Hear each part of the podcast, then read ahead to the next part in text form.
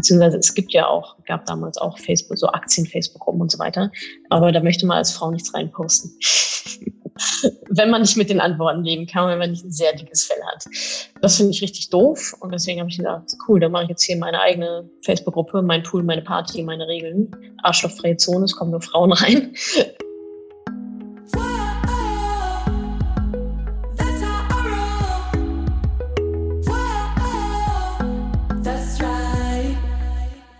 Salut, ihr Money Pennies, herzlich willkommen zu dieser Podcast-Folge. Endlich mal wieder ein Interview. Ich wurde interviewt von dem Forbes Magazin und in unserem Gespräch erzähle ich, wie ich auf den Namen Madame Moneypenny gekommen bin, überhaupt, wie ich Madame Moneypenny aufgebaut habe, was so auch mein Werdegang davor war, was passieren würde, wenn sich ein Mann bei uns bewerben würde, wie sich unser Team zusammensetzt und natürlich auch, wie unsere Pläne für die Zukunft aussehen. Außerdem wurde ich noch gefragt, ob ich daran glaube, ja, dass sich diese Ungleichheit zwischen Mann und Frau in zehn Jahren vielleicht ein bisschen aufgelöst hat und warum ich finde, dass es so wichtig ist, Dinge selbst zu tun. Das ist ein sehr schönes Interview geworden. Ich glaube gerade auch ein bisschen, ja, Behind-the-Scenes-Inhalte, Dinge, über die ich nicht so jeden Tag spreche. Ich hoffe, es gefällt euch. Und ja, jetzt erstmal viel Spaß mit dieser Podcast-Folge. Also freut mich sehr, äh, dass wir kurzfristig einen Termin gefunden haben. Mein Name ist Sophie Spiegelberger. Ich bin für Under 30 zuständig und Zoe ist bei mir angedockt und ist mhm. derzeit redaktionelle Praktikantin bei uns im Team. Cool. Und ich würde ihr das Interview geben, dass sie das führt. Ich bin da ja, für, für, alle Fragen, falls es welche mhm. gibt und einfach so als Unterstützung da. Ja. Und mhm. Zoe wird das Interview dann übernehmen. Ja, dann genau. let's go. Also Sie haben ja relativ jung ein Unternehmen, die wgsuche.de, mhm. gegründet. Und wie sind Sie dazu eigentlich gekommen? Also wie ist das entstanden, dass Sie so jung ein Unternehmen gegründet haben?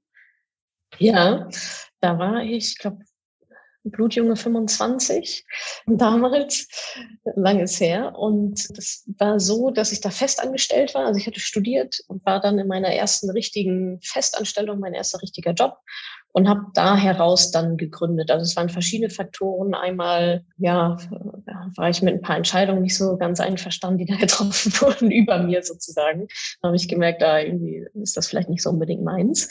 Und aber ganz praktisch da heraus war es, dass ich ein WG-Zimmer zu vermieten hatte und ich fand doof, ich fand die Angebote doof, die es gab, denen man das hätte machen können. Und da habe ich gedacht, das kann man doch irgendwie auch ein bisschen anders noch vielleicht aufsetzen, aufstellen. So dieses Scratch Your Own Itch, ja, wenn es irgendwo juckt Problem hat, selber das Problem zu lösen, in der Hoffnung, dass auch noch andere haben. Genau, und so bin ich, so bin ich dazu gekommen. Das hört sich auf jeden Fall schon mal sehr cool an. Aber was haben Sie denn davor gemacht, also bevor Sie quasi das Unternehmen gegründet haben und dann festangestellt waren? Genau, also ich habe studiert, ich habe studiert Medienmanagement und dann danach auch International Management war aber schon immer Fokus auf Online auch, also so Online und so Marketing fand ich immer ganz interessant. Das heißt, genau, Abi, Studium, Bachelor, Master, verschiedene Praktika dann auch gemacht. Das letzte war dann bei Google in Hamburg, dafür bin ich dann auch nach Hamburg gezogen. Und dann war ich danach, der erste richtige Job, von dem ich erzählt hatte, war dann bei Parship, auch in Hamburg. Also die Online-Linie hat sich so ein bisschen durchgezogen. Ja, während ich dann bei Parship gearbeitet habe, ich glaube, das war so nach anderthalb Jahren oder so, habe ich da heraus dann WG Suche, das hieß damals noch anders, da habe ich dann WG Suche heraus gegründet, habe mir ähm, noch zwei Jungs geschnappt, zwei Mitgründer geschnappt, haben das zusammen gemacht und dann hat relativ schnell ImmoScout24 angeklopft und hat gefragt, ob wir das nicht irgendwie zusammen machen wollen, weil die ein Interesse hatten quasi an der jungen Zielgruppe und was kommt jetzt danach sozusagen. Und im Zuge dessen bin ich dann eben nach Berlin gezogen und habe dann, wir haben dann ein Investment bekommen von Scout. Die haben das, die haben die Firma jetzt auch gekauft dieses Jahr, ähm, vor ein paar Monaten komplett aufgekauft. Und genau, das war so der Weg von WG-Suche dann, genau. Okay, cool. Also haben Sie es dann quasi verkauft, weil Sie sich mhm. mehr auf Madame Moneypenny fokussieren wollten und genau. Genau, das lief dann auch parallel. Also ich hatte dann WG-Suche, war da ähm, ja sozusagen Vollzeit äh, mit dabei und dann hatte ich parallel die Idee zu Madame Moneypenny. Das war ja auch wieder Scratch Your Own Itch. Ja, das war ja auch, äh, warum gibt's das nicht? Ist irgendwie blöd hier, diese Landschaft. Und dann habe ich, genau, dann haben wir dann die Suche verkauft irgendwann war dann halt auch einfach gut. Ja, also so ist ja dann manchmal im Leben, dass ein Zyklus einfach vorbei ist und du denkst dir, okay, es war es dann jetzt, ja, also no bad feelings, aber Zeit für was Neues. Und genau, seitdem habe ich dann bei der Moneypenny auch nochmal massiv hochgeschraubt und konzentriere mich jetzt komplett nur darauf. Und was waren so die ersten Schritte, um Madame Moneypenny quasi aufzubauen? Oder wie sind Sie mhm. überhaupt dazu gekommen? Woher ist die Idee entstanden? Also die Idee ist damals so entstanden, obwohl ich da noch nicht wusste, was das jetzt genau für eine Idee ist. Ne? Es ist immer so lustig, so zurückzublicken, so fünf Jahre und da wusste ich überhaupt nicht, was daraus werden würde, äh, dass ich erst mal zehn Angestellte haben werde bei dem Thema und so weiter. Aber die Situation damals war, dadurch, dass ich wgsuche.de gegründet hatte, wurde ich auf einmal mit so Fragen konfrontiert. Also dann war ich auch mal Geschäftsführerin, Gesellschafterin, dann ist auf einmal irgendwie alles anders, weil man muss auch nicht in die gesetzliche Rentenversicherung einzahlen als Selbstständiger, sondern nur als Angestellte ist man ja dazu verpflichtet. Als Selbstständiger muss man das nicht machen. Und vor dieser Frage stand ich dann dachte so, ja, pff, weiß ich auch nicht. Und sage sag ich mal nein, weil damals hatte man auch schon mal gehört, ja, das rechnet sich alles nicht und eigentlich keine gute Sache. Das System funktioniert so nicht mehr, das Rentensystem. Ja, und dann war aber der zweite Gedanke, okay, cool, aber keine Rente und keine Vorsorge ist ja jetzt auch ein bisschen blöd, ist auch keine Lösung. Und dann habe ich mich eben ja umgeguckt, bin dann an eine Beraterin, an eine Maklerin geraten, die eher so nach ihrem Interessensgebiet, nach ihren Interessen gehandelt hat und nicht unbedingt nach meinem. Das heißt, sie hat mir eine Versicherung verkauft, die einfach, meiner Meinung nach gehört das verboten. Dieses Produkt, was da verkauft wurde, ist aber, denke ich, sehr, sehr viele. Ja, und ich wusste halt da überhaupt nicht, was für Fragen soll ich denn eigentlich stellen und ja, dann sitzt sie vor dir und sagt, haben Sie noch Fragen? Und denkst so, ich weiß überhaupt nicht, wovon wir reden. So, ja, ich habe keine Frage und trotzdem eine Milliarde, eine Milliarde Fragen. Und ja, durch diese, durch diese Machtlosigkeit, durch diese Ohnmacht, so dieses Gefühl, ich bin ja absoluter Spielball. Ich habe keine Ahnung, was diese Frau oder diese Versicherungsgesellschaft das mit meinem Geld machen. Das habe ich dann zwar ein paar Jahre mitgemacht, weil ich auch keine Lust hatte, mich damit zu beschäftigen. Und dann habe ich das aber irgendwann gemerkt, dass es echt keine gute Idee war. Und dann habe ich die Entscheidung getroffen, okay, musst du selber machen. So, also du erstens musst du sehr viel Geld verdienen und zweitens musst du selber machen, damit du nicht abhängig bist von diesen ja, von diesen Versicherungskonstrukten und von diesen Maklern und so weiter. Und so habe ich dann angefangen, mich selber darüber zu informieren, zu dem ganzen Thema Finanzen und Rente und Rentenlücke und Altersarmut und so weiter. Und so bin ich in dieses Thema quasi reingeschlittert, indem ich es mir selber angeeignet habe und habe auf dem Weg dahin gemerkt, so, hm, irgendwie gibt's jetzt so gar nicht so richtig coole Angebote für mich, wo ich mich wohlfühle, ne? was jetzt nicht so mit roter Krawatte Sparkassen-Style ist. Und da sind wir wieder bei Scratch Your Own Itch. Na, okay, gibt's nicht, also mache ich, baue, ich selber auf, in der Hoffnung, dass andere das gleiche Problem haben. Und so ist es dann entstanden, dass ich angefangen habe, Blogartikel zu schreiben auf madamemanipini.de. Das sah doch sehr, sehr anders aus als damals. Es gab auch kein richtiges Logo. Ich habe mir nur so ein Icon irgendwo rausgeklaut äh, und einfach drauf geklatscht und irgendwelche Texte mit drauf und irgendwelche Stockfotos, alles ganz furchtbar genau, dann habe ich quasi angefangen, darüber zu bloggen, über meine eigenen Erfahrungen, über die Bücher, die ich gelesen habe, da so die Quintessenz rauszuziehen, um mal dieses Wissen anderen auch zugänglich zu machen. Dann kam die Facebook-Gruppe relativ schnell mit dazu, weil mir auch auf der Reise so der Austausch gefehlt hat. Und ich dachte, okay, also beziehungsweise es gibt ja auch, gab damals auch Facebook, so Aktien-Facebook-Gruppen und so weiter. Aber da möchte man als Frau nichts reinposten. wenn man nicht mit den Antworten leben kann, wenn man nicht ein sehr dickes Fell hat. Das finde ich richtig doof und deswegen habe ich gesagt, cool, dann mache ich jetzt hier meine eigene Facebook-Gruppe, mein Pool, meine Party, meine Regeln. Arschlochfreie Zone, es kommen nur Frauen rein. ja, und so ist es dann, hat sich dann eigentlich weiterentwickelt vom Blog über die Facebook-Gruppe. Dann habe ich das E-Book geschrieben, dann gab es die ersten Kurse, dann habe ich Seminare gegeben und jetzt quasi dann das Mentoring-Programm. Genau. Sehr cool. Und auf den Namen gekommen, also das ist ja jetzt schon eher kreativer, also jetzt nicht so ein einfallsloser. Findest du, ja? ja, ja, okay. Ja, ich hatte, ich bin irgendwie auf den, ich habe mich halt umgeguckt, wie das andere machen. Ne? Also damals habe ich mich noch als Finanzbloggerin bezeichnet. Ja, da war so, der Blog war halt das große Thema. Und da ist mir aufgefallen, die haben sich alle so ein alter Ego angeschafft.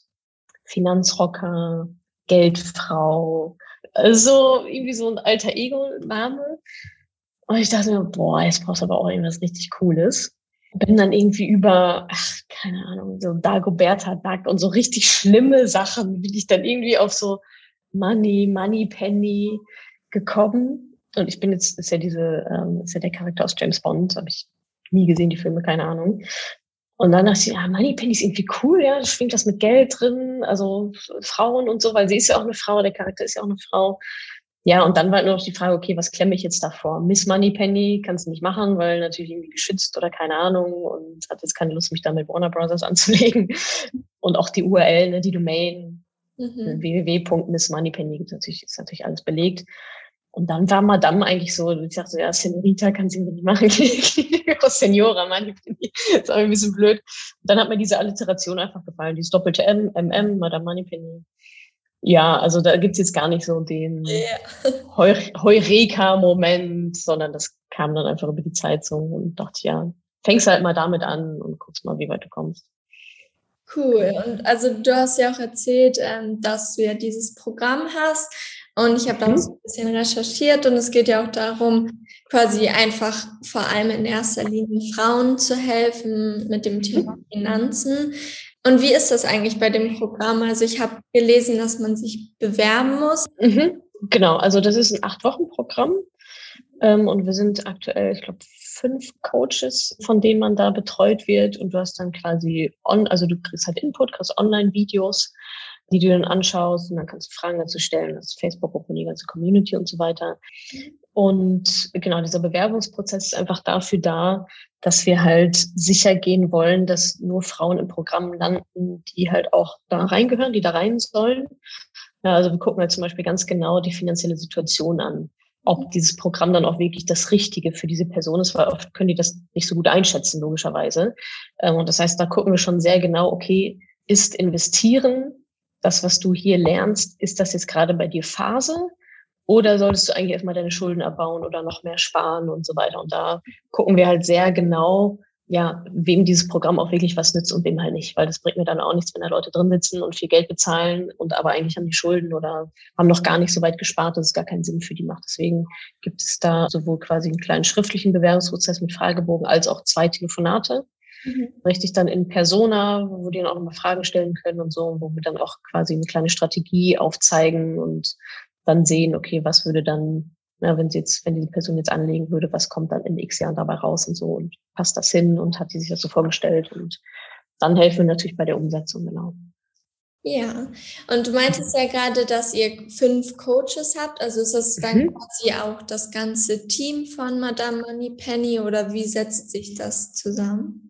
Mhm, also die fünf Coaches im Mentoring, die sind sozusagen extern, die sind Freelancer, die buchen wir mit dazu für die Betreuung. Das heißt, sie sind keine internen Mitarbeiter, sondern es sind halt, wir haben zum Beispiel eine Mindset-Coachin mit dabei, die halt den ganzen Tag Mindset-Coaching macht und dann eben auch für unsere Teilnehmerinnen.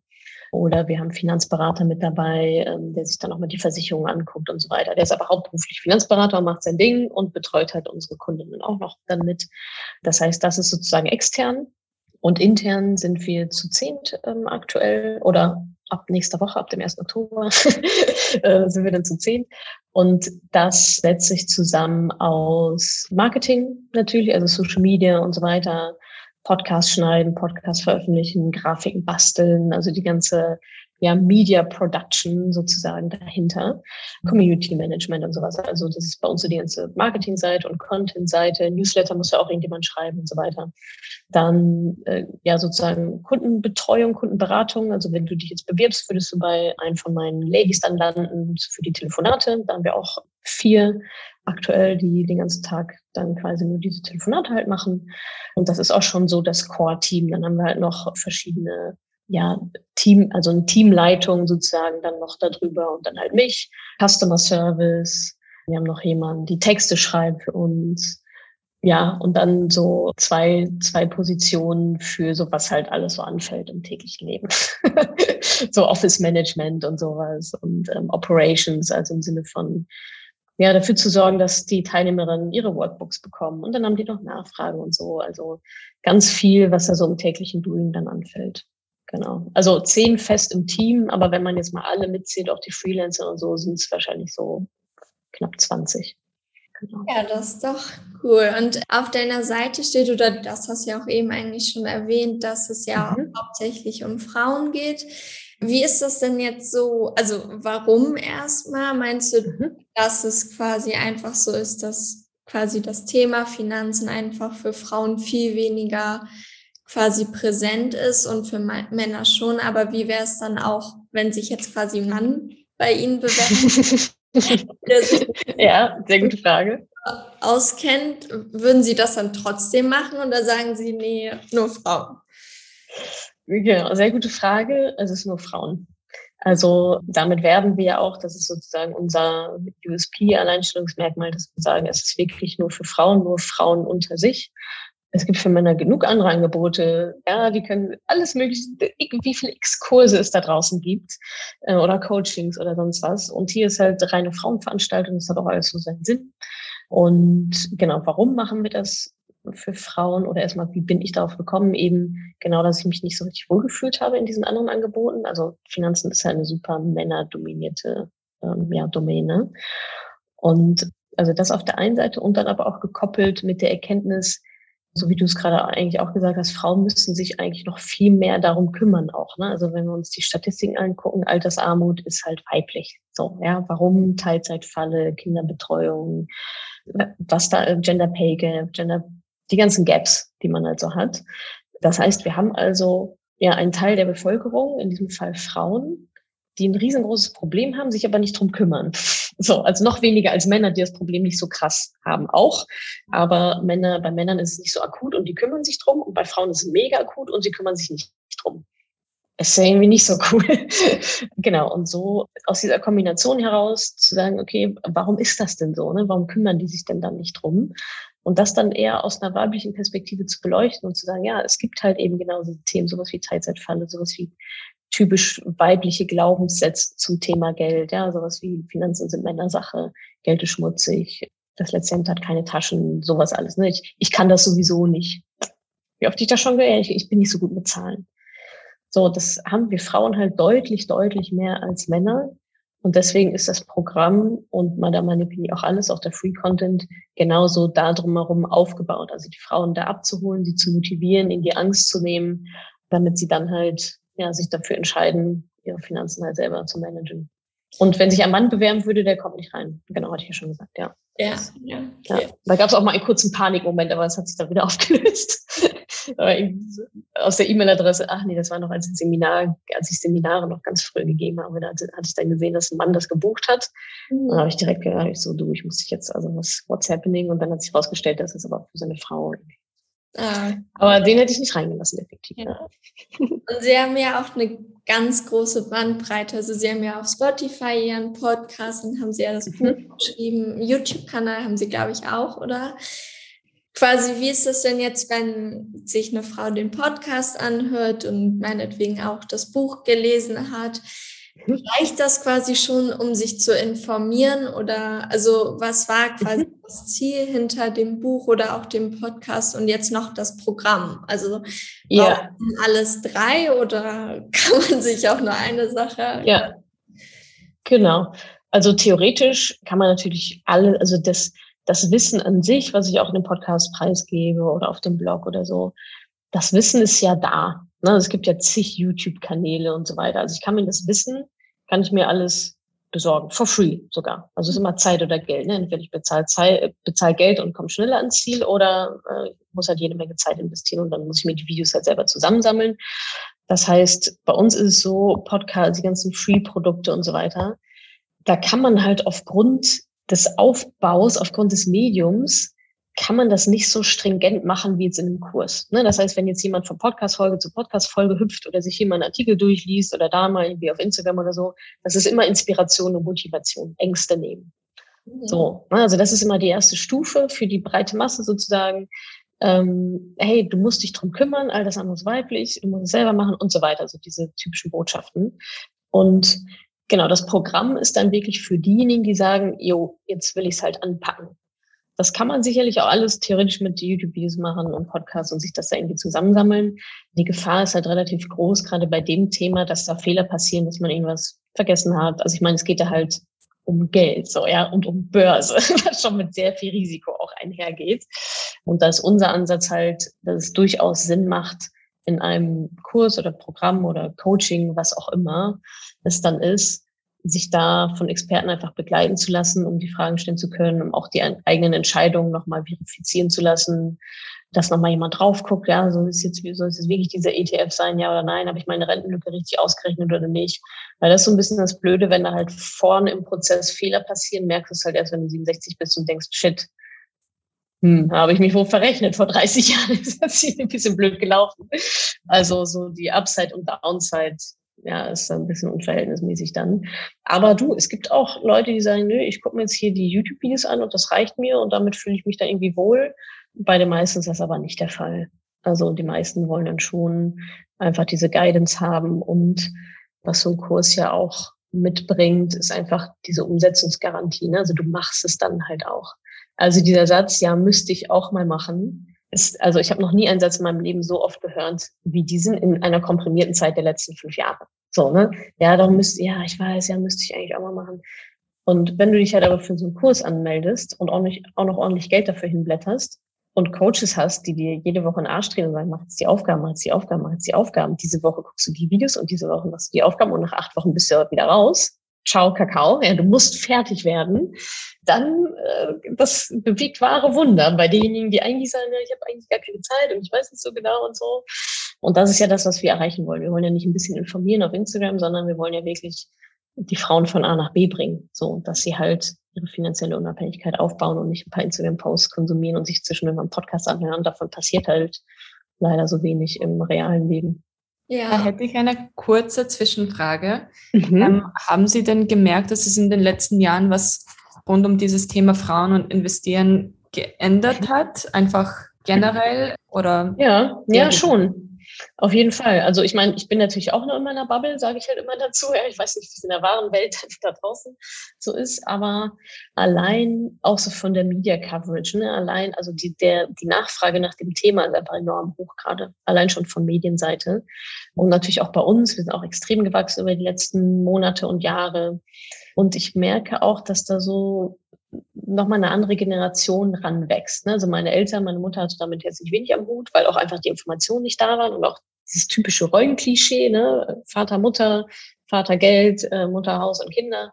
Und da merke ich schon, dass da eine andere Generation auch einfach heranwächst. Also wir haben teilweise auch 18- oder 20-Jährige bei, bei uns im Mentoring-Programm, wo ich denke, wow. also bei denen ist halt klar, wenn die nichts falsch machen, die groben Fehler vermeiden, werden die halt einfach Millionäre in 50 Jahren. Ist so. Und das ist schon eine sehr, sehr schöne Bewegung und eine sehr schöne ja, Entwicklung so in die richtige Richtung. Also da merke ich schon, dass sich da auf jeden Fall einiges tut. Aber natürlich nicht nur wegen uns, sondern generell die ganzen Finanzblogger, YouTuber. Da gibt es ja noch einige mehr. Aber wir haben alle so ungefähr vor, vor so fünf, sechs, sieben Jahren angefangen und jetzt kommt es so an die Oberfläche. Jetzt ist nicht mehr so Underground, oh, Finanzblog, sondern jetzt ist so, okay, krasses, also Fernsehthema, so. Genau. Und bei, also es ist ja bei dem Podcast so, das läuft ja über Spotify und dann gibt es ja noch mhm. das Buch. Also sind die Inhalte relativ ähnlich oder worum geht es in dem Buch dann oder was ist da anders quasi? Mhm. Also der Podcast ist oft auch aktueller und auch andere Formate. Ne? Also wir haben zum Beispiel, also ein Podcast-Format ist ja zum Beispiel der Money Talk. Da geht immer einmal im Monat live und schnappen mir ein Thema. Keine Ahnung, Spartipps oder Schuldenabbau oder Geld in der Partnerschaft oder so. Solche Themen kommen im Buch halt nur rudimentär halt vor. So, mhm. oder auch ähm, Geschichten von Mentoring-Teilnehmerinnen, das sind dann immer die Money Stories, die kommen auch einmal im Monat als Podcast. Ne? Also das Buch ist, hat ein ähnliches, hat ein ähnliches Ziel, und zwar die Ängste zu nehmen und zu sagen, hey, auch du kannst es machen. Ja, das muss jetzt nicht irgendwie äh, Leistungskurs Mathe gehabt haben und Finanzen studiert haben, sondern auch du kriegst das hin. Aber klar, im Podcast können wir natürlich viel aktuellere Themen einfach auch besprechen. Jetzt zum Beispiel die Bundestagswahl und so weiter. Da gibt es auch eine Podcast-Folge dazu. Und in dem Buch gibt's genau, werden so verschiedene Themen behandelt und erklärt, wie funktioniert die Börse eigentlich ganz generell. Was sind so die Schritte, die ich gehen muss? Dazu gibt es sicherlich auch Podcast-Folgen dazu.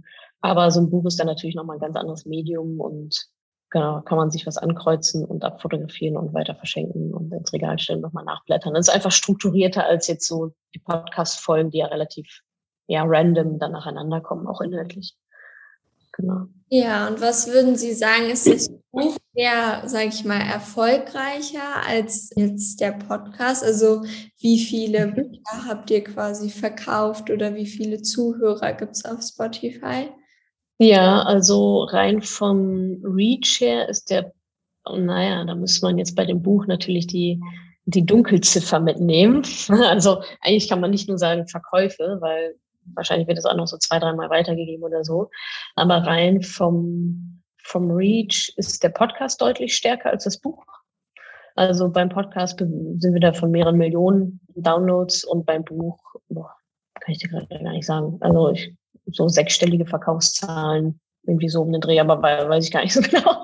Also das Buch ist für uns auch eher Marketinginstrument. Ne? Also das ist jetzt keine Einnahmequelle großartig. Aber ich denke, es ergänzt sich ganz gut und das, das Ziel von dem Buch war natürlich auch, also ich wollte ein Buch schreiben, ich wollte ein Finanzbuch schreiben für Frauen, die keine Finanzbücher lesen. Nein, die eigentlich daran vorbei und sehen, oh nee, bitte, bitte kein Finanzbuch.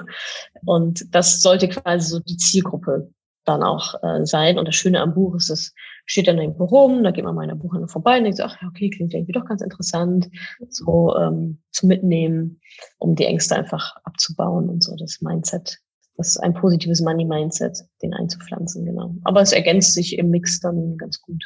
Also haben Sie vielleicht auch eine Zahl, so wie viele Menschen Sie insgesamt schon mit den ganzen Projekten, also alles zusammen erreicht kann man das so pauschal sagen? Oder? Ja, also damit tun wir uns auch immer intern relativ schwer, weil so dieses erreicht, ne? Also ich meine, klar, natürlich haben wir auch, also wir haben ja allein schon Facebook Reach von weiß ich nicht wie viel Millionen. Ja, durch, durch Postings oder auch durch bezahlte Werbung. Dann kommen noch mal ein paar Millionen bei den Podcasts mit dazu, dann hast du noch mal ein paar hunderttausend bei den Büchern Website-Besuche. Also, das, also wenn man jetzt mal sagt, rein auf sozusagen Impression-Basis, ja, wie viele haben uns mal gesehen, gehört irgendwo, ja, dann sind wir da auf jeden Fall in einem ziemlich guten mittleren Millionen, einstelligen Millionenbereich, würde ich jetzt mal so tippen über die Jahre. Vielleicht auch kleiner zweistelliger Millionenbereich. Irgendwie so um den Dreh. Also hat sich schon ein bisschen was zusammen. Dann haben wir noch den Newsletter, sind auch ein paar hunderttausend. Also ja, insgesamt schon ganz ordentlich. Und wenn ich jetzt quasi sagen würde, ich wäre an dem Programm teilnehmen oder was mhm. ist so der Key, um zu sagen, okay, ich mache jetzt lieber am Programm mit, als mir jetzt mhm. privaten Finanzberater zu nehmen? Also woher soll ja. ich das so einschätzen können? Ja, also ähm, hat natürlich alles seine Vor- und Nachteile. Um, unser Ansatz ist ja aber finanzielle Unabhängigkeit und unabhängig bin ich in dem Moment nicht mehr, wo ich einem Berater sage, bitte machen Sie mal und melden Sie sich, wenn es fertig ist und ich weiß wieder nicht, was es ist. Sondern uns geht es ja wirklich darum, auch diese eigenen Entscheidungen zu treffen, weil die werde ich vielleicht in fünf, sechs, 20, 35 Jahren vielleicht nochmal treffen müssen. Mhm. So, und ja, unser Ziel ist ja, dass sich die Frauen mit dem Geld beschäftigen, dass sie auch die Verantwortung dafür übernehmen. Und das geht halt leider alles verloren. Also darum also das, worum es mir eigentlich geht, geht halt bei einem Berater dann verloren. Klar habe ich dann auch irgendwie einen Haken hinter die, hinter die Finanzen gemacht, aber irgendwie auch wieder nicht, weil der Berater, wenn ich in Rente gehe, ist der Berater nicht da. Hat der einen rechten Fehler gemacht, habe ich die Arschkarte. So. Ähm, oder wenn er mir irgendwelche teuren Sachen verkauft, von denen ich halt keine Ahnung habe. Also, und die Ausreden, die ich ja häufig immer höre, ist, ja, ich habe keine Zeit und ich gehe zum Berater und so. Und dann Bullshit. du musst deine Zeit halt anders priorisieren. So, ne? Und dann geht das alles schon. Ja, ich habe ein Kind. Ja, weißt du, wie viele Mamas wir im Mentoring haben, die teilweise mit einem Neugeborenen sitzen und das im Live-Call stellen und ihre Fragen stellen. Und es funktioniert alles schon. Vielleicht nicht jetzt, wenn jetzt alles so bleibt, wie es bleibt, natürlich nicht. Aber wenn man ein bisschen was umorganisiert, dann funktioniert das schon, ja. Und die Beweise sind da. Von daher ist so dieses Beraterthema, ja, ist für mich eigentlich eher so eine so eine Ausrede dann oder eine Art von Bequemlichkeit, die von der ich zumindest, weil ich damit ja auch auf die Nase gefallen bin, die bei einem so wichtigen Thema wie der eigenen Finanzen, da hängt ja viel mehr dran. Das ist ja Finanzen, das ist die komplette Sicherheit, Existenz von mir und meiner Familie, so gehört meines Erachtens nicht in externe Hände, sondern in absolut meine eigenen Hände. Und wenn ich dann gut angeleitet bin und die gröbsten Fehler nicht mache, dann bin ich ja schon, dann bin ich ja schon all set. Also so viel ist ja dann auch nicht. Ja, also geht es einfach viel mehr darum, es selber an die Hand zu nehmen. Ja, das zu genau. Ja, genau, und eigene Entscheidungen zu treffen und dann auch zu wissen, warum man etwas macht. Bei uns sind so viele im Mentoring-Programm, die sagen, ja, ich habe hier schon was. Ich habe hier diese Verträge und ich habe, ich spare hier auch in so einen ETF-Sparplan ein, aber ich habe keine Ahnung, was das ist. Mhm. Und die kommen da, die, eigentlich haben die schon alles. Ja, die haben den Haken eigentlich schon dran gemacht, so im Kopf. Und merken dann aber, shit, ich habe überhaupt gar keine Ahnung, was das ist. Und kommen dann nochmal zu mir ins Mentoring. Also die Schleife hätten sich natürlich auch sparen können. kommen, aber sehr gut, dass sie trotzdem da landen. Kommen dann nochmal ins Mentoring, um dann von vorne nochmal zu lernen, was sie da eigentlich gemacht haben. Und dann die Entscheidung vielleicht nochmal anders zu treffen. Mhm. So, und da sind, ist natürlich viel Geld in den Berater geflossen, auch viele Jahre an Gebühren und verschenkter Rendite. Ja, das kann man dann natürlich auch kürzer haben, aber letztendlich muss natürlich jeder das natürlich selber entscheiden, was für sie der bessere Weg ist. Aber wir sind ganz klar pro, pro Coaching, sonst würden wir es ja auch nicht anbieten. Ja. Also ich könnte auch Finanzberaterin sein, bin ja. ich aber nicht. Aus genau dem Grund. Ja. Und haben Sie auch schon Pläne für die Zukunft? Also im Speziellen jetzt auch für Madame Moneypenny. Gibt es da schon irgendwelche Projekte, die in Planung sind oder generell irgendwelche mhm. Ziele? Ja, also unser Fokus ist da definitiv auf ja, den Mehrwert anhand von ja, vielleicht noch weiteren Coaching-Produkten auch zu liefern.